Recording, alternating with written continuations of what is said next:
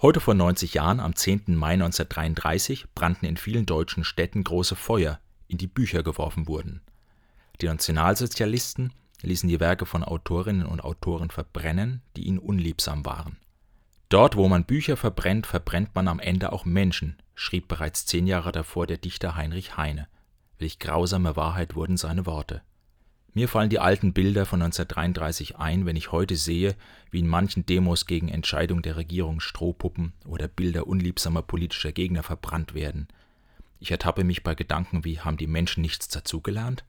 Und gleichzeitig bin ich froh, dass unsere Polizei heute nicht wie 1933 tatenlos daneben steht und zuschaut, sondern bei solchen Krawallen die Akteure und Provokateure zur Rechenschaft zieht. Es ist nicht selbstverständlich, dass wir Meinungsfreiheit, Pressefreiheit und politische Freiheit genießen. Ich bin dankbar dafür.